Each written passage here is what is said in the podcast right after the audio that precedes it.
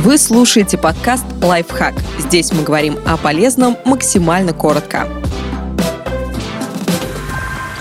Из-за чего даже у умных людей возникают проблемы с деньгами. Мы не учитываем реальную стоимость денег, поддаемся эмоциям и стремимся к быстрому вознаграждению мы становимся жертвами денежной иллюзии. Часто люди забывают, что способность что-то купить зависит не только от цифры на счете, но и от колебания цен. Если вам повысили зарплату, это еще не значит, что вы стали богаче, ведь из-за инфляции цены на товары тоже выросли. Мы не учитываем реальную стоимость денег. В этом и заключается денежная иллюзия. Хорошая новость. С этим можно бороться. Чтобы не растратить всю зарплату в начале месяца, начните вести бюджет. Подсчитайте, сколько у вас уходит на питание, коммунальные платежи, лекарства и развлечения. Планируйте остальные покупки, ориентируясь на свободный остаток. Для наглядности можно завести финансовый дневник и отмечать расходы на нас влияет гиперболическое обесценивание. Допустим, вам предложили получить 3000 рублей сегодня или 6 тысяч через год.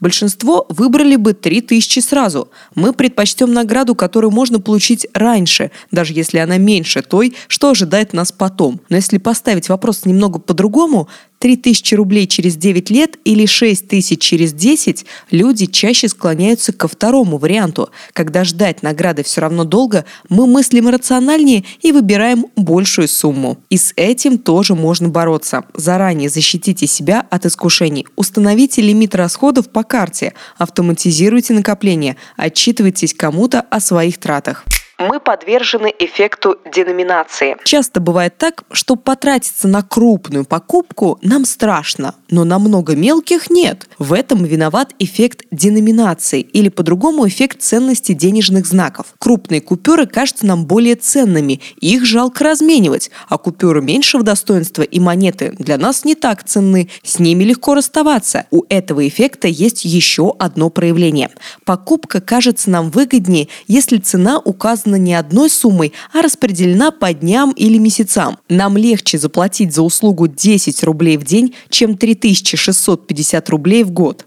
Как с этим бороться? Если хотите сэкономить, не носите с собой много мелких денег. Расстаться с крупной купюрой психологически сложнее, даже если мы знаем, что получим с нее сдачу.